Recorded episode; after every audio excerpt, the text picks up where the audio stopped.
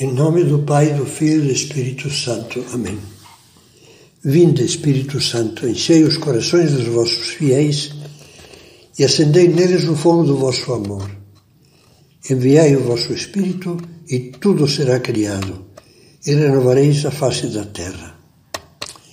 Essa meditação é uma continuação da anterior. Na anterior meditação, a de número 8, nós ficamos com a evocação que eu fiz do São José Maria que eu vi nos anos 50, morando com ele em Roma. Sempre sorridente, alegre, dinâmico, sereno.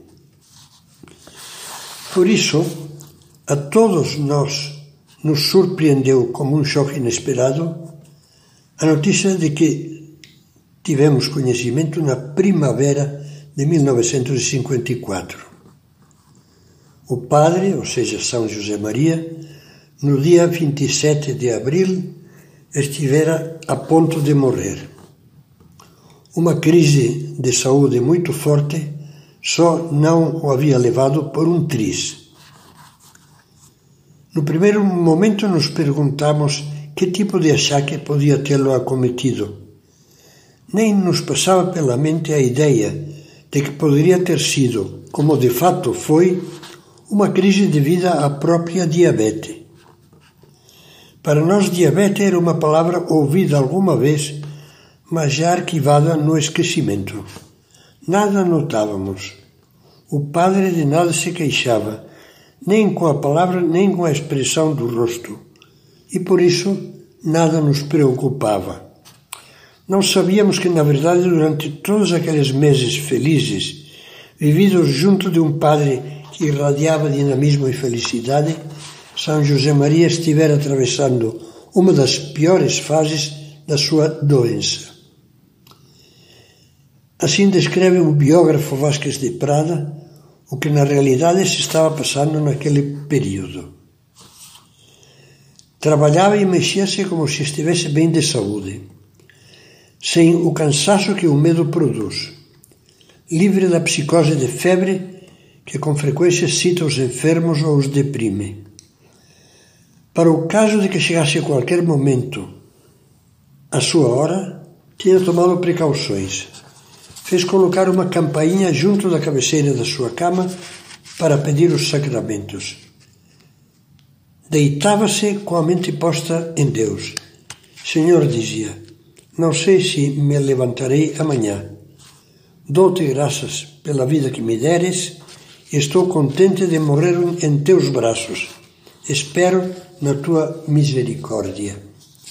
Custava-lhe sorrir, mas os seus filhos recordam-no sempre com o sorriso nos lábios. A doença deparava-lhe surpresas variadas.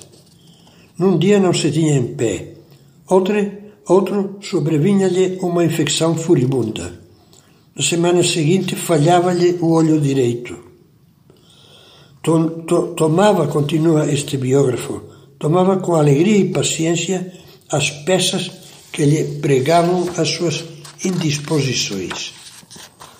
E continua ainda. Nas viagens não tinha outro remédio senão carregar com seu pequeno arsenal de botica Assim andaram as coisas, as coisas até que o doutor Faeli resolveu tentar uma variante no tipo de medicação, prescrevendo-lhe insulina, insulina retardada. O padre Álvaro, colaborador estreito de São José Maria, que conhecia perfeitamente o tratamento, as quantidades e o seu efeito, acertou a nova dose, de acordo com as indicações específicas do médico. Tudo andou bem por dois ou três dias, embora seja possível que o enfermo se tivesse sensibilizado com a mudança. O que nós, afinal, um tempo depois ficamos sabendo foi que no dia 27 de abril, festa de Nossa Senhora de Montserrat, após receber a dose diária de insulina, o padre sentou-se à mesa com o padre Álvaro del Portillo. De repente o seu rosto ficou rubro, depois violáceo, e finalmente invadido por uma palidez cadavérica. A custo, antes de ficar desacordado, tinha pedido ao padre Álvaro a absolvição. Ele próprio nos relatava depois, só o contou quando já estava bom e não podia causar-nos preocupação, que naquela hora teve a nítida sensação de que ia morrer. Acrescentava com o seu indelével bom humor e quando conseguira ver-se no espelho após umas horas de cegueira, tinha comentado ao padre Álvaro: Já sei que aspecto terei quando morrer. Deus Nosso Senhor, em Sua bondade, não só o livrou da morte nesta hora de grave crise, como o presenteou com uma rápida recuperação. E o que mais? Com o inexplicável desaparecimento do diabetes que simplesmente deixou de manifestar-se a partir daquele dia. Ficou curado, embora mantendo as sequelas da doença. Nesse episódio todo, algo se nos revelou com absoluta nitidez, com uma evidência inequívoca. Tínhamos vivido dia após dia com um São José Maria doente, afetado por forte mal-estar físico, muitas vezes esgotado, e nada disto tinha transparecido no seu porte, no seu rosto, no seu gesto, na sua conversação. As nossas impressões daqueles dias as expressou muito bem um dos que lá estavam, em 1954, o português Hugo de Azevedo, na excelente biografia que dedicou bastantes, bastantes anos mais tarde a São José Maria, com o título de Uma Luz no Mundo. Devo dizer, dizer que as suas impressões pessoais coincidem ao pé da letra com as minhas e as dos outros que estávamos lá. Escreve Hugo de Azevedo. O que é admirável para quem, como eu, conviveu com ele nessa época, é não nos termos dado conta de nada e não recordarmos qualquer diferença de disposição, de vitalidade, de alegria. Dera-nos dias antes duas meditações diárias durante um retiro, na Semana Santa e com que vibração nos impulsionava à luta interior e ao apostolado. Tudo isso é certamente admirável e o foi para nós na época.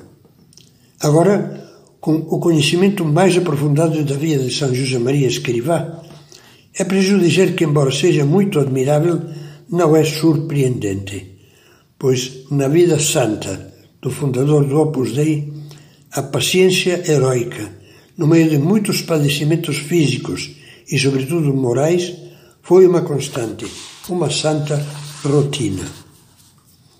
Referindo-se a alguns momentos da década de 1940, em que as dolorosas investidas, sobretudo as calúnias, recrudesciam contra ele, contra o Opus Dei, ele próprio confidenciaria anos mais tarde. Para nos tornar mais eficazes, Deus Nosso Senhor abençoou-nos com a cruz. Foram anos duros, porque faziam chegar essas calúnias até o mais alto da Igreja, semeando desconfianças e receios para com a obra. Eu calava-me e rezava.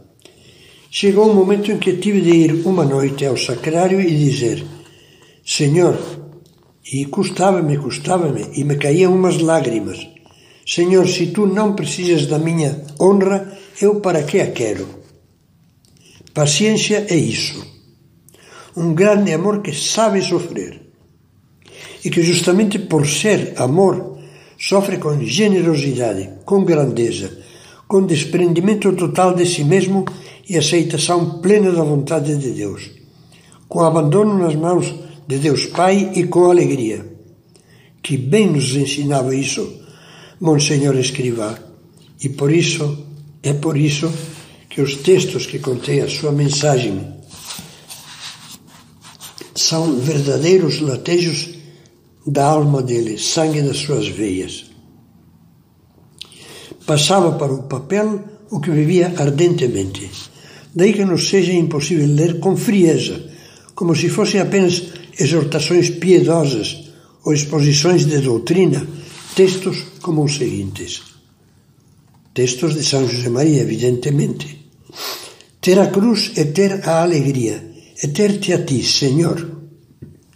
Quando se caminha por onde Cristo caminha, quando já não há resignação, mas a alma se conforma com a cruz, se amolda à forma da cruz, quando se ama a vontade de Deus, quando se quer a cruz, então, mas só então, é Ele, Jesus, quem a leva. Sinais inequívocos da verdadeira cruz de Cristo. A serenidade, um profundo sentimento de paz, um amor disposto a qualquer sacrifício e sempre, de modo evidente, a alegria. Uma alegria que procede de saber que quem se entrega de verdade a Deus está junto da cruz e, por conseguinte, junto de Nosso Senhor. São, são palavras da experiência de uma alma santa. E ainda vou lembrar mais algumas. Quando vos falo da dor, não vos falo apenas de teorias. A doutrina cristã sobre a dor não é um programa de consolos fáceis. É, em primeiro lugar, uma doutrina de aceitação do sofrimento que é de fato inseparável de toda a vida humana.